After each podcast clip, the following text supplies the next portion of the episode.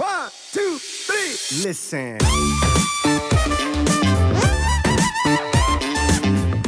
Also dazu sei allgemein mal gesagt, dass äh, egal ob Männlein, Weiblein, ich es gar nicht unbedingt so toll oder erstrebenswert finde, dass man besonders viele Kilokalorien braucht, um Gewicht zuzulegen.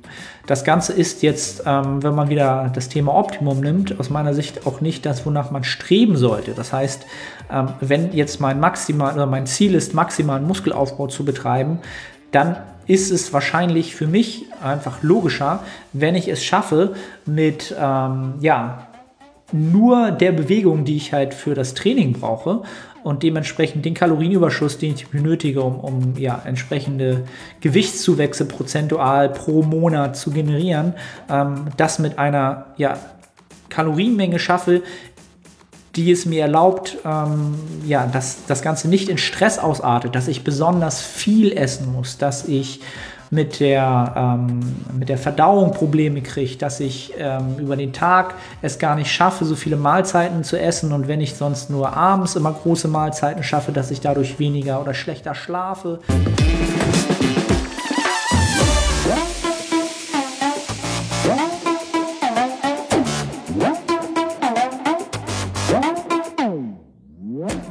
Moin aus Hamburg, willkommen zu The Art of Personal Training. Mein Name ist Arnorte, ich bin der Host der Sendung und heute gibt es eine Premiere, once again, die erste QA-Episode für euch. Ich habe auf Instagram ähm, ja, die Fragenfunktion in der Story genutzt ähm, und habe aber auch noch mal die eine oder andere Frage, die über die Direct Messages über die letzten Wochen reinkam. Auch die ein oder andere, die ich schon mal ähm, beantworten wollte, wo aber einfach ähm, entsprechend Instagram und eine Story oder selbst zehn Stories sozusagen ähm, vom, ja, vom Zeitfenster und vom, von der Plattform der Antwort einfach nicht gerecht werden. Und dementsprechend habe ich gedacht, Mensch, machst du ein QA? Hab das äh, in den letzten zwei, drei Tagen des Öfteren äh, im, in der Instagram Story gemacht und hat mir enorm Spaß gemacht. Aber habe natürlich auch gemerkt, dass ähm, Fragen aufkommen, die einer längeren Antwort bedürfen.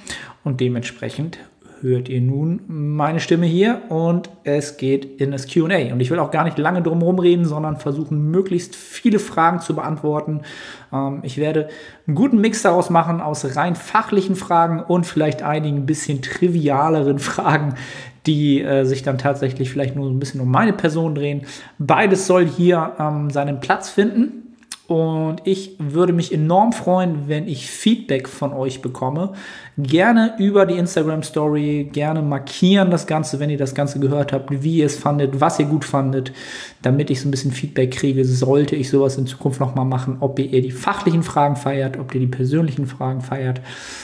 Jo, wollen wir einfach mal loslegen. Ich schnapp mir mal mein Handy. Ich habe hier die Fragen ähm, mir mal rauskopiert und als allererstes fangen wir mit was Trivialem an. Ja, fangen wir mal Suche an. Die interessanten Sachen nehmen wir ein bisschen zum Schluss oder die ähm, fachlicheren Sachen. Ähm, Amelie.hell fragt, deine bisher besten Urlaubsziele? Ähm, meine besten Urlaubsziele, also wenn ich äh, den schönsten Ort nennen müsste, an dem ich jemals war, dann ist das definitiv Hawaii. Ich war mit Julia auf Hochzeitsreise, einmal auf Oahu, und das ist eine Insel.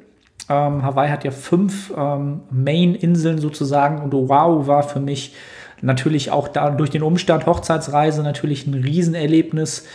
Aber die Natur, ähm, vor allen Dingen der Vibe auf dieser Insel, wirklich dieses, ja, das ist ein ganz besonderer, ein ganz besonderes Feeling. Jeder, der da war, wird wissen, was ich meine da ist Hawaii definitiv ganz weit vorne. Also das ist ungeschlagen von der Atmosphäre, von, von der Landschaft, vom Ort, ist natürlich am Ende der Welt.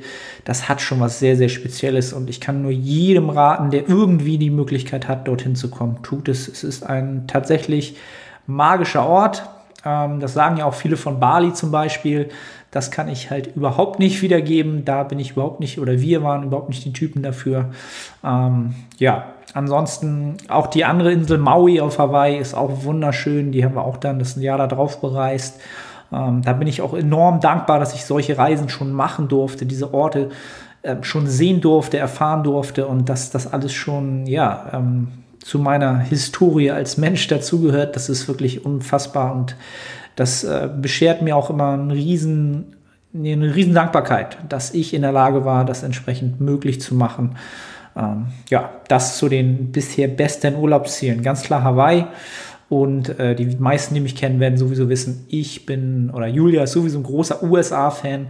Ich auch, einfach weil dort der Lifestyle, der Fitness-Lifestyle, Bodybuilding-Lifestyle natürlich to the fullest gelebt wird. Man kann dort diesen Lifestyle natürlich perfekt äh, ja, dementsprechend auch im Urlaub frönen und dementsprechend würde ich das Ganze, ja, Amerika-lastig gestalten, wenn es um die besten Urlaubsziele geht. Aber da sind noch ganz, ganz viele offen, deswegen kann ich da auch noch kein äh, ja, abschließendes Urteil bilden, werde ich wahrscheinlich nie tun können, aber ja, so viel dazu. Dann kommen wir mal zur nächsten Frage. Kai RCS oder Kai MRCS? Kai Markus, Kai, bester Mann.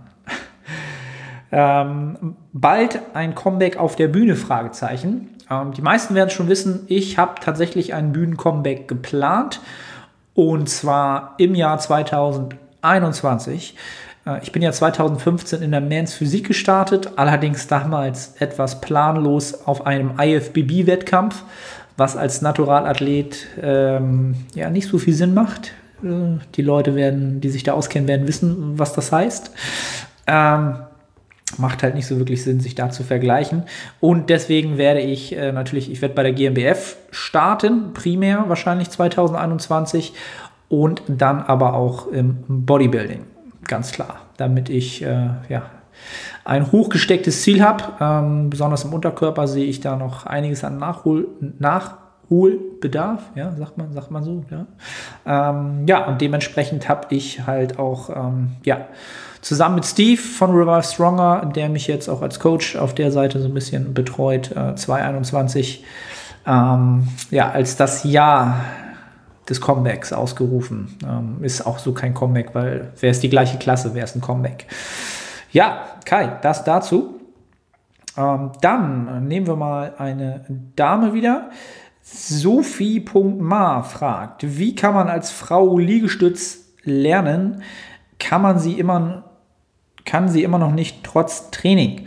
Ähm, Sophie, ganz, ganz simple Lösung. Als allererstes, was mir als allererstes in den Kopf kommt, ist, lern erstmal oder feil erstmal an der Technik. Und wenn du das Ganze knienderweise machst, feil an der Technik sozusagen deine Schulterblätter zu fixieren, nach hinten zusammenzuführen und diese in der ganzen Bewegung dort fixiert zu lassen und vor allen Dingen auch deine Bauch- und Gesäßmuskulatur auf Spannung zu bringen, damit ja, der ganze Körper auf Spannung bleibt und du überhaupt erstmal Druck ausüben kannst, ohne dass er halt irgendwo über ein anderes Gelenk oder über ähm, entsprechenden Schwachstellen ja nicht mehr richtig ähm, ausgeführt werden kann, dass sozusagen der, der Rollwinkel, der Druckpunkt ähm, immer der gleiche ist und du viel Kraft transferieren kannst.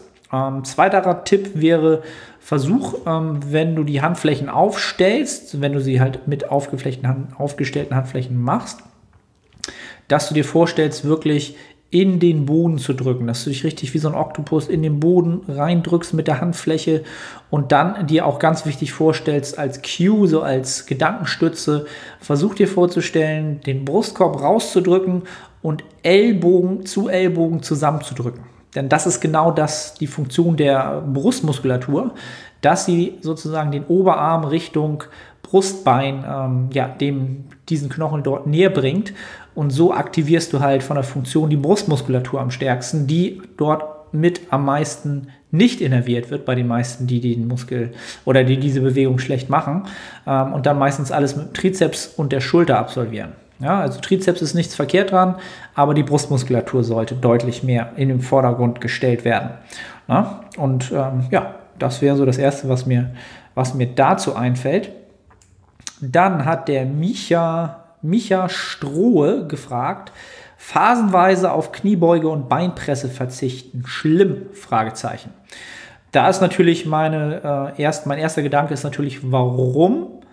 Ähm, solltest du auf diese beiden Übungen ver verzichten. Da wird es natürlich einen Grund geben, ähm, eine Verletzung vielleicht oder Wehwehchen mit dem Knie. Ähm, ja, da wäre natürlich der Kontext ganz, ganz wichtig. Ähm, also schlimm ist es halt nicht, wenn es dich dazu zwingt.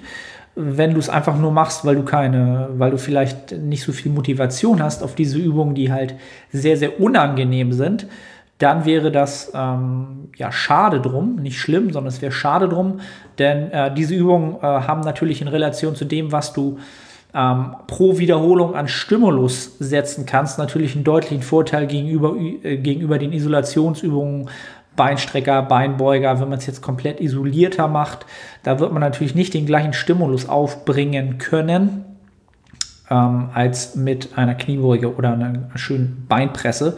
Also wie gesagt, da bleibt halt die Frage, aus Verletzungsgründen, dann kannst du ja eh nicht anders. Dann mach das Beste draus, wenn du einfach keine Lust drauf hast oder ähm, ja, dir andere Sachen mehr zusagen. Dann überleg dir halt, ähm, was ist dein Ziel? Ist es maximale Hypertrophie, wovon ich ausgehe, wenn du mir folgst? Dann würde ich äh, die beiden Übungen nicht rausnehmen. Ähm, vielleicht erstmal sich mit der Beinpresse anfreunden und ähm, dann vielleicht irgendwann auch die Kniebeuge implementieren oder im Wechsel oder beides ist alles möglich. Ähm, ja, von schlimm kann man da nicht reden. Dann, wen haben wir noch? Ähm, Scharfer Paddy, auch hervorragender, hervorragender Instagram-Account oder Instagram-Name. Ähm, kommt mir aber schon bekannt vor, der Name. Ich glaube, das habe ich schon öfter gehört. Seine Frage lautet: 3 Gramm Protein pro Kilo Körpergewicht zu viel als Naturalathlet. Ähm, zu viel ist schwer zu beurteilen. Die Frage ist eher, ist das zielführend, sinnvoll und aus welchem Grund sollte man oder aus welchem Grund tut man das Ganze? Ähm, zu viel würde ja implementieren, dass es irgendetwas einen negativen Impact haben könnte. Ähm, da sind wir, glaube ich, relativ auf der sicheren Seite, auch was da ähm, entsprechend die Literatur sagt im Moment. Auch drei Gramm äh, müssen wir uns keine ähm, gesundheitlichen Sorgen machen. Von daher ähm, ja, würde ich sagen, zu viel gibt es dort nicht.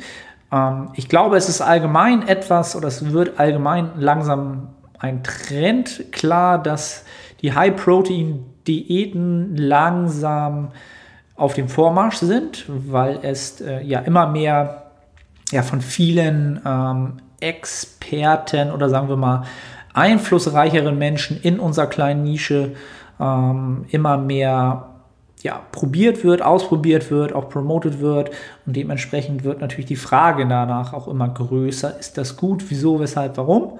Ähm, und da bin ich aber selbst noch gar nicht wirklich firm, deswegen möchte ich da eigentlich gar nicht viel sagen. Ähm, drei Gramm ist natürlich schon eine enorme Menge. Wenn man drei Gramm Protein pro Kilogramm Körpergewicht zu sich führt, dann muss man natürlich auf der Seite der Kohlenhydrate ähm, für seine entsprechend gewünschte Kalorienbilanz natürlich Abstriche machen. Ähm, und da ist dann wieder abzuwägen, Vor-, Nachteil, welcher Phase befinde ich mich gerade, was vertrage ich besser, womit fühle ich mich besser. Ähm, habe ich aber selbst halt noch keine Erfahrung mit gemacht. Ich habe gerade einen Athleten, der da deutlich mehr Protein fährt, weil der auch ähm, tatsächlich selbst diesen Selbstversuch ein bisschen mehr machen möchte. Ähm, da würde ich noch ein bisschen Geduld beten, bitten, beten, äh, bevor ich da ja, mehr zu sagen könnte. So, was haben wir noch? Hm. Intermittent Fasting Aufbau, im Aufbau ist das möglich von Marco, Mark OO. Zu dem Thema Intermittent Fasting kommt zeitnah ähm, ein Podcast ja, mit einem Gast zusammen.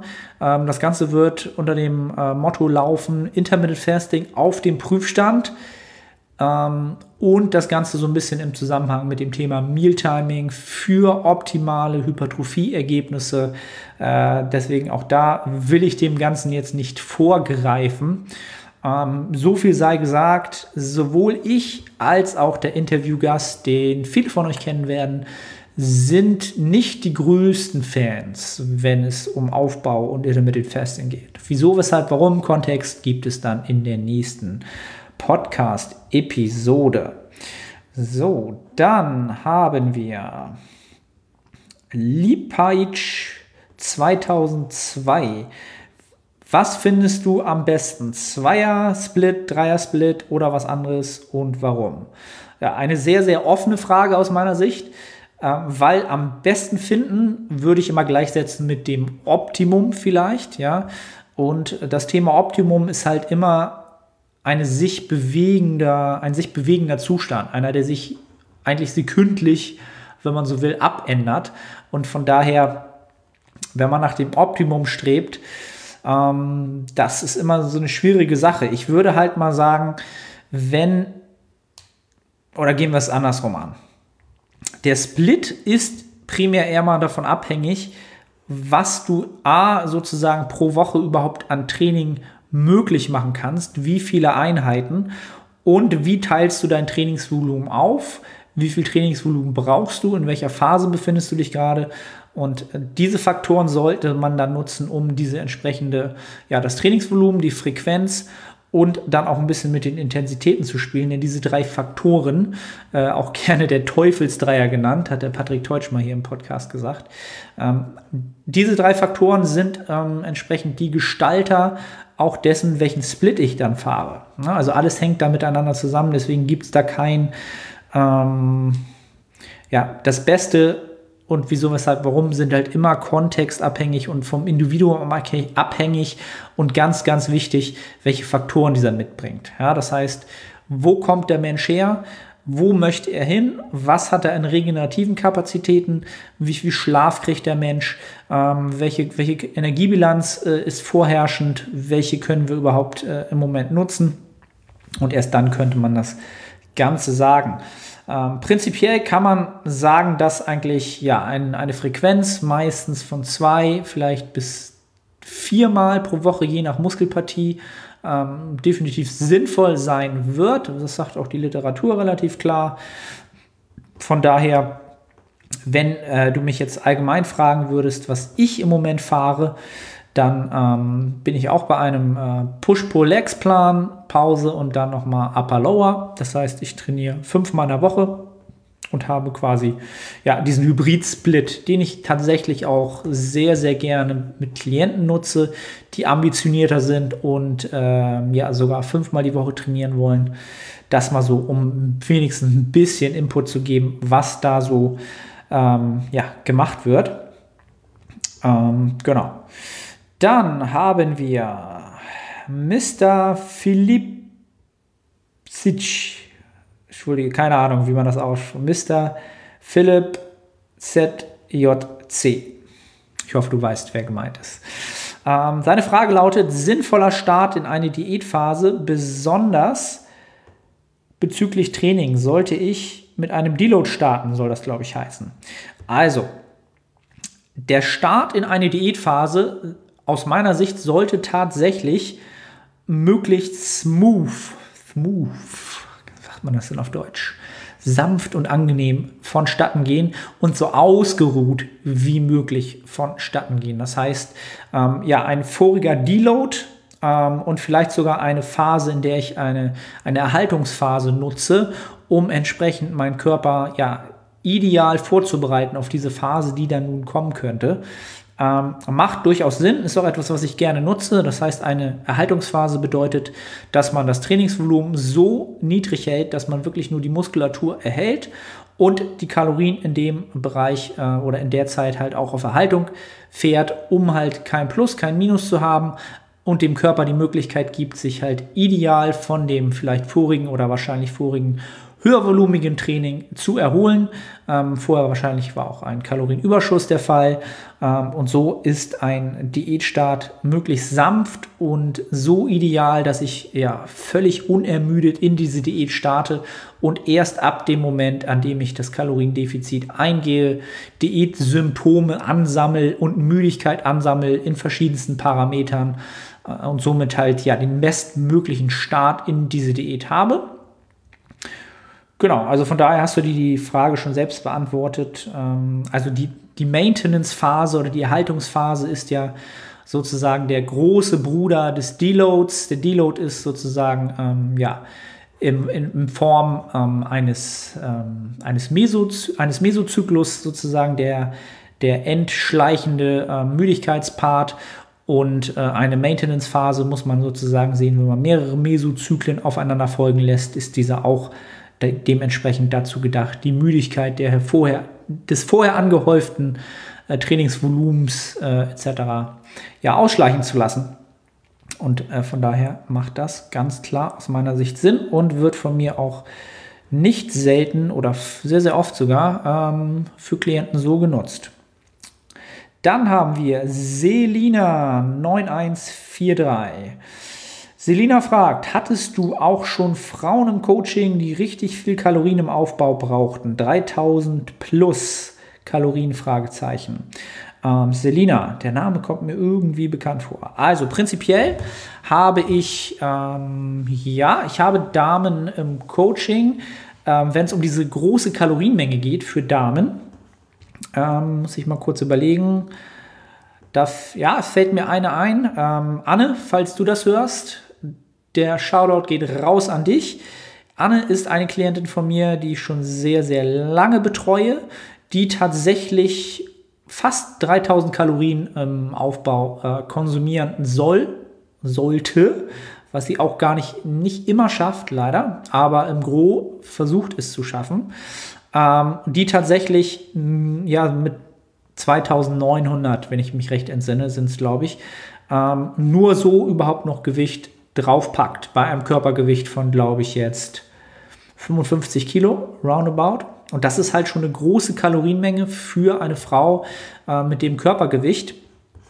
Ähm, worauf die Frage genau abzielt, das wäre dann so mein nächster Gedanke, wieso, weshalb, warum. Ähm, also dazu sei allgemein mal gesagt, dass äh, egal ob Männlein, Weiblein, ich es gar nicht unbedingt so toll oder erstrebenswert finde, dass man besonders viele Kilokalorien braucht, um Gewicht zuzulegen.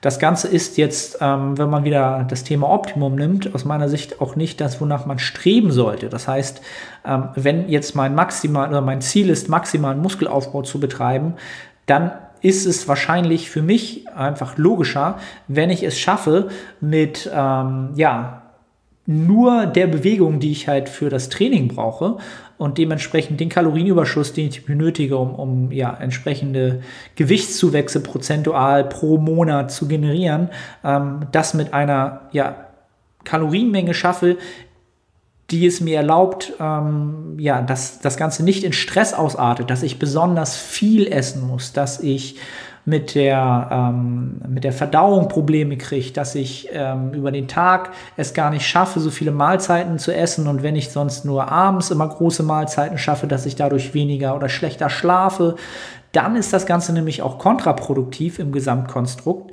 Ähm, und da sehe ich auch ganz oft die Gefahr da drin, dass viele versuchen über das Thema Schritte und Need ähm, entsprechend sich natürlich auch so ein bisschen äh, selbst einzureden, ich bewege mich ja viel und ich versuche mein Need besonders hoch zu halten, damit ich im Aufbau besonders viel essen muss und kann. Ähm, das sind zwei Sachen, wo man sich halt selbst ins Knie schießt, aus meiner Sicht. Ja? Ist auch etwas, was ich sehr, sehr lange lernen musste. Es geht halt nicht darum, möglichst viel zu essen, nur weil ich mich besonders oder extra nochmal on top bewege, sondern ich versuche halt wirklich nur die Bewegung zu machen, die ich die ich brauche. Das heißt nicht, dass ich jetzt ähm, Schritte vermeide in dem Sinne, aber ich versuche auch nicht bewusst mehr Schritte zu machen, wenn ich es nicht muss. Ja, weil ich es nicht sinnig ersehe, noch, noch mehr zu essen. Ich hoffe, es ist, glaube ich, hoffe, es ist ein bisschen klar geworden, was ich meine. Ähm, und ansonsten gibt's halt, ähm, ist halt der typische Faktor, wenn das gar nicht der Fall ist, dass natürlich die Menschen, die so viel Kalorien brauchen, auch Mädels, die so viel Kalorien brauchen, die typischen Menschen sind, die halt einen hohen Need haben, weil sie halt von ihrer, von, ihr, von ihrem Charakter und von ihrer Art und Weise ähm, diese typischen hippligen Typen sind, wo die ständig mit dem Fuß wackeln, die ganz, ganz viel reden, ähm, die auch immer laut reden, die äh, Zappelphilipp sind, nicht ruhig sitzen können, die einfach durch, durch diese minimalen, marginalen Bewegungen einfach einen hohen, hohen Need erzeugen und dementsprechend viel essen müssen. Ähm, und das sind jetzt nicht die Stoffwechselwundermenschen, sondern die verbrauchen halt wirklich so viel. Und die brauchen dann auch diese große Menge an Kalorien, auch auf äh, wenig Körpergewicht. Ähm, ja, Selina, würde mich halt interessieren, was da so der Hintergrund war, der Frage. Kannst du ja gerne mal bei Instagram schreiben, würde ich mich freuen. Ähm, hast noch eine Frage. Da fragt sie noch als Frau im Aufbau mit sechs Trainingseinheiten pro Woche optimaler Split? Fragezeichen. Das habe ich, glaube ich, auch eben ja schon ein bisschen mit dem ähm, mit der Frage beantwortet. Also sechs Trainingseinheiten pro Woche sehe ich allgemein als problematisch an. Warum? Weil ich einfach glaube, dass wenn wir sechs Trainingseinheiten haben und wirklich nach maximaler Hypertrophie streben, uns wahrscheinlich nicht die optimale Zeit bleibt, um eine ja, ideale Regeneration und auch noch Adaption entsprechend über die Woche zeitlich möglich zu machen. Das heißt, wenn ich sechs Trainingseinheiten habe und nur eine Einheit Pause, dann ja, wird es schwer, die Intensitäten zu erhöhen, sowohl die ähm, absoluten als auch die relativen Intensitäten. Denn ähm, ja, mein, mein Regenerationsfenster ist halt relativ klein gesegnet und die Regeneration muss halt stattfinden, bevor die Adaption stattfindet.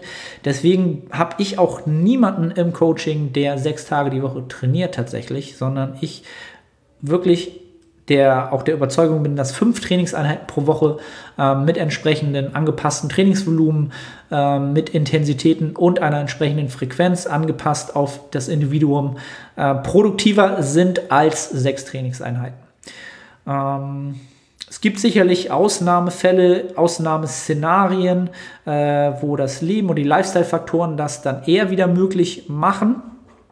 Ähm, aber wenn ich jetzt so für die Allgemeinheit spreche, ähm, sind sechs Trainingseinheiten halt schon, ähm, da muss man halt wirklich in einem Szenario leben, in dem man die Regeneration halt wirklich optimiert hat. Und äh, das ist vielleicht auch ein guter Moment, um einmal so ein bisschen aufzuzeigen, ähm, viele Menschen, die diesen Sport halt ähm, als Coach, als Personal Trainer oder als ja, Physikathlet, Bodybuilder betreiben, die haben halt ihren Lifestyle und ihre Le Lebensfaktoren so angepasst, dass sie einen idealen, eine ideale Regeneration haben. Ne? Das heißt, Steve zum Beispiel, mein Coach äh, von äh, Revive Stronger, Steve Hall, der trainiert tatsächlich, wenn ich mich richtig entsinne, sechsmal die Woche und sogar zweimal am Tag. Aber er kann halt auch seinen kompletten Lebensstil und seine, seinen Lebensrhythmus danach planen, weil er selbstständiger Online-Coach ist und hat halt alles darauf perfektioniert. Ja, seine Nutrition, Meal Timing, das ist halt alles, der Schlaf ist on point. Diese Faktoren, wenn man die alle komplett in seiner Kontrolle hat, ja, dann hat man natürlich auch die Regeneration so weit optimiert, dass vielleicht mehr Einheiten pro Woche möglich sind.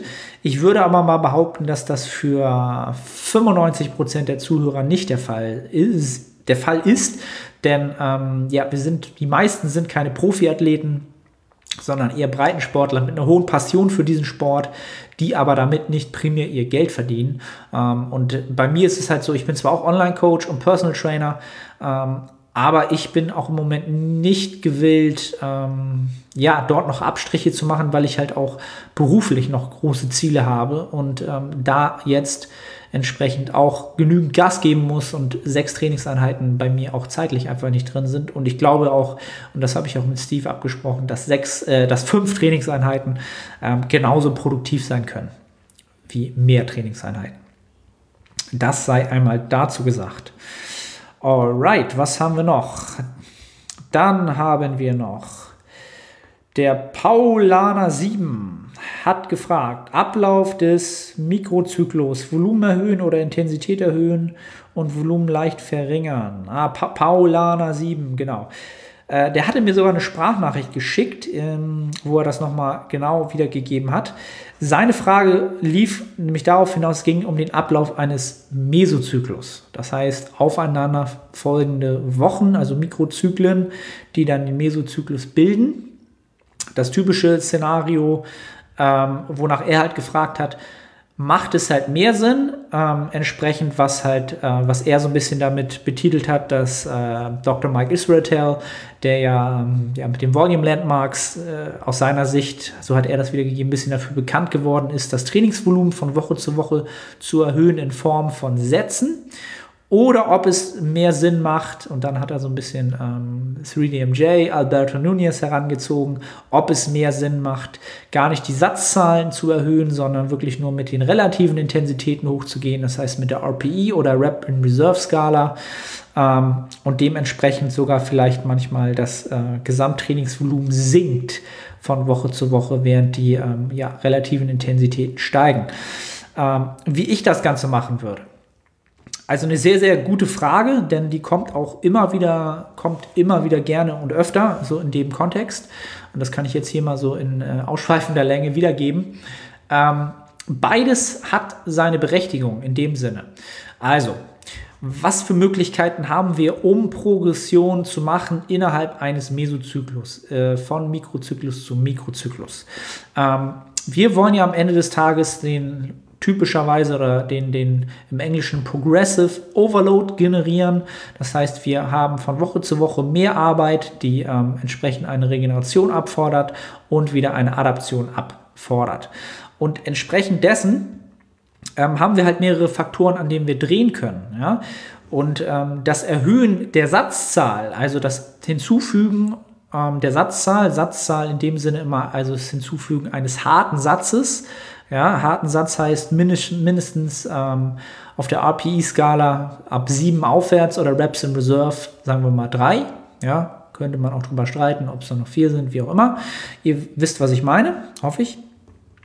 Dann kann ich natürlich ähm, erstmal an dieser Schraube drehen. Das heißt, wenn ich, ich habe zum Beispiel die Möglichkeit, ich habe jetzt äh, eine, äh, eine, typische Übung, ich mache jetzt Schrägbankdrücken mit der Langhantel und mache drei Sätze mit einer Rep-Range von 8 bis 10 Wiederholungen und schaffe in der ersten Woche vielleicht ähm, bei einer Rep in Reserve-Vorgabe von 3, schaffe ich vielleicht 8, 7, 6 und habe jeweils noch immer drei Wiederholungen im Tank gehabt. So, oh, ich hoffe, ich bin noch online. Mein Bildschirmschoner ist gerade ausgegangen, halbe Stunde in, perfekt. Ähm, dann habe ich natürlich in der kommenden Woche die Möglichkeit, einfach nur die Reps in Reserve auf 2 zu senken und dann werde ich wahrscheinlich ähm, 9, 8, 7 vielleicht schaffen und somit kompensiert sich äh, die relative Intensität mit der Anzahl der Wiederholungen, während ich das Gewicht gleich lasse. Ja, jetzt habe ich natürlich die Möglichkeit, das die Woche darauf nochmal so zu praktizieren. Ja, und sobald ich dann zum Beispiel diese Rep-Range voll mache oder überschreite, das heißt, ich schaffe vielleicht 9, 8, 7, dann hätte ich halt die Möglichkeit, das Gewicht zu erhöhen, was ich halt dann auch erstmal tun würde. Das, ähm, das einfache Hinzufügen von Sätzen, einfach um dem um äh, des Willens oder um des Umstandes herum, dass wenn ich einen Satz hinzufüge, mehr Trainingsvolumen ansammle oder akkumuliere, ist für mich immer das letzte Mittel der Wahl. Also ich würde immer dazu tendieren, erstmal diese Rep-Range, die ich vorgebe, von 8 bis 10 oder vielleicht 12 bis 15, über die entsprechende Satzzahlvorgabe voll zu machen, von Woche zu Woche über entweder das ähm, ja, entsprechende Anpassen der relativen Intensitäten oder der absoluten Intensitäten äh, dementsprechend Gewicht äh, bewegten Gewichtes. Diese beiden Faktoren würde ich immer primär vorziehen, bevor ich sozusagen zu der Keule greife. Ja, wenn diese beiden dann mich nicht mehr greifen und ich nicht mehr ähm, dort nicht mehr dran drehen kann oder nicht mehr möglich ist, dann füge ich einen Satz hinzu, um dann einfach nochmal sicher zu gehen, dass ich Arbeit hinzufüge zur kommenden Woche. Aber wirklich erst dann. Ähm, das heißt, ähm, was ich halt auch eine Zeit lang viel zu exzessiv getan habe für mein eigenes Training, dass ich zum Beispiel mit drei Sätzen angefangen habe und nach fünf Wochen war ich auf einmal schon bei neun Sätzen bei der gleichen Übung, was überhaupt nicht zielführend war. Ja, das heißt, ich habe vielleicht zwei Sätze hinzugefügt, habe mit dem, was ich da noch regenerieren konnte, dann auch noch gute Arbeit angehäuft und alle Sätze, die ich danach hinzugefügt habe, waren eigentlich wirklich nur, ähm, wie nennt man es denn im Deutschen, im Englischen Trash Volume. Ja, da habe ich keine gute Mind-Muscle-Connection bei Isolationsübungen mehr gehabt. Der Pump ist schlecht geworden. Ähm, es hat sich einfach nicht gut angefühlt. Ich konnte den Fokus nicht mehr halten. All so eine Faktoren, die eigentlich immer ein Indikator dafür sind, dass man ähm, entsprechend, wenn es jetzt wieder um die Volume Landmarks geht, man wahrscheinlich sein MRV, das äh, maximal regenerierbare Volumen erreicht hat und von dort aus dann auch nicht noch mehr Trainingsvolumen in Form von mehr Sätzen anhäufen sollte, weil das einfach nicht auf fruchtbaren Boden fällt. Ja? Also von daher, ähm, Paul Lana 7, äh, Satz, harte Sätze hinzufügen als letztes Mittel der Wahl, das ist ähm, meine, ja, meine Vorgehensweise und so wie ich es mit meinen Klienten auch mache. Ähm, wenn man Sätze nicht hinzufügen muss und trotzdem Progression generieren kann, dann immer erstmal das tun. Ja? So, dann haben wir Den haben wir auch. So, jetzt lass mich mal kurz schauen. Jetzt habe ich, glaube ich, hier schon auf der Seite alle abgearbeitet. Ähm, das, das, das. Das sind alles keine Fragen. Ah, okay, dann hatte ich noch eine gute Frage. Okay, die Frage von Johann Hoffmann, wie periodisierst du dein Training? Ist vielleicht auch ganz interessant. Also ich periodisiere mein Training gar nicht mehr. Nein, einfach in dem Sinne, dass äh, Steve das für mich ähm, übernimmt natürlich immer gerne äh, nach meinen äh, Eingaben und äh, immer im Austausch, aber im Gro überlasse ich ihm da ganz klar äh, die Oberhand und er periodisiert mein Training. Ähm, was deine Frage vielleicht angeht oder wo, worauf du vielleicht hinaus willst, was du gerne wissen wollen würdest, ist vielleicht ähm, die Periodisierung in dem Sinne, ähm, ich kann es ja mal kurz so wiedergeben. Also, dass Mesozyklen quasi aufeinander aufbauen. Das heißt, man hat einen Mesozyklus, den allerersten, ähm, den man nimmt, wo man wahrscheinlich eher so ein bisschen im niedrigeren Wiederholungsbereich im Gro arbeitet, das heißt 8 bis 10 Wiederholungen bei vielen Übungen. Darauf ähm, den Mesozyklus äh, geht man dann eher in den Wiederholungsbereich bei vielen Übungen von 10 bis 12, ja, um da auch mal ein bisschen ähm, in dem Bereich zu arbeiten. Und dann darauf vielleicht noch ein Mesozyklus, in dem man tatsächlich auch mal in den 12 bis 20er Bereich sogar gehen kann, ähm, wo man dann entsprechend andere, andere Muskelfaserstrukturen, andere Muskelfaserarten, ähm, langsam zuckendere Muskelfasern versucht auch zu innervieren, um einfach eine generell gute Hypertrophie oder ähm, umfassende Hypertrophie aus Lese oder ähm, Ernte einzufahren. Ja? Und dann kann man natürlich auch noch Intensitätstechniken ähm, in dem Mesozyklus darauf ähm, mit reinnehmen, ähm, das, was sozusagen dann Supersätze sind, Myoreps sind. Ähm, das kann halt vieles sein, wo es darum geht, ähm, entsprechend Metaboliten im Muskel Muskel zurückzulassen, was eine Schwellung äh, der Zellen hervorruft, was halt auch ein, zwar kleiner, aber auch ein Teil für Hypertrophie auslösende Symptome, Symptome, für, also Hypertrophie auslösend sind. Und äh, so kann man vielleicht äh, drei bis vier Mesozyklen aufeinander aufbauen, um entsprechend alle Hypertrophie-Trigger mitzunehmen und ja, die beste oder das Optimum an Hypertrophie zu generieren. Das wäre so ein typischer Aufbau, den Steve auch ähm, äh, mit mir so ähm, im Gro schon durchgeplant hat. Hast du da mal so einen kleinen ähm, Einblick bekommen? Und ähnlich mache ich es auch oft mit äh, meinen Klienten, auch schon ein bisschen längeren. Ähm, das dazu. Dann habe ich, habe ich, habe ich. So, dann hatte ich noch eine Frage von so, von, von, von. Hm. Ich hab's gleich. Vielleicht schneide ich das, vielleicht auch nicht. Die hatten wir schon. Und zwar kommt die von, die habe ich schon vor längerem bekommen, von dem guten Sonny Black 1803. Der gute Herr folgt mir äh, schon sehr lange und auch ein sehr loyaler ähm, Zuschauer bei Instagram und ich glaube im Podcast ist er immer dabei. Deswegen schöne Grüße an dich. Freut mich enorm, dass du das so, ähm, ja, so ja, eng verfolgst.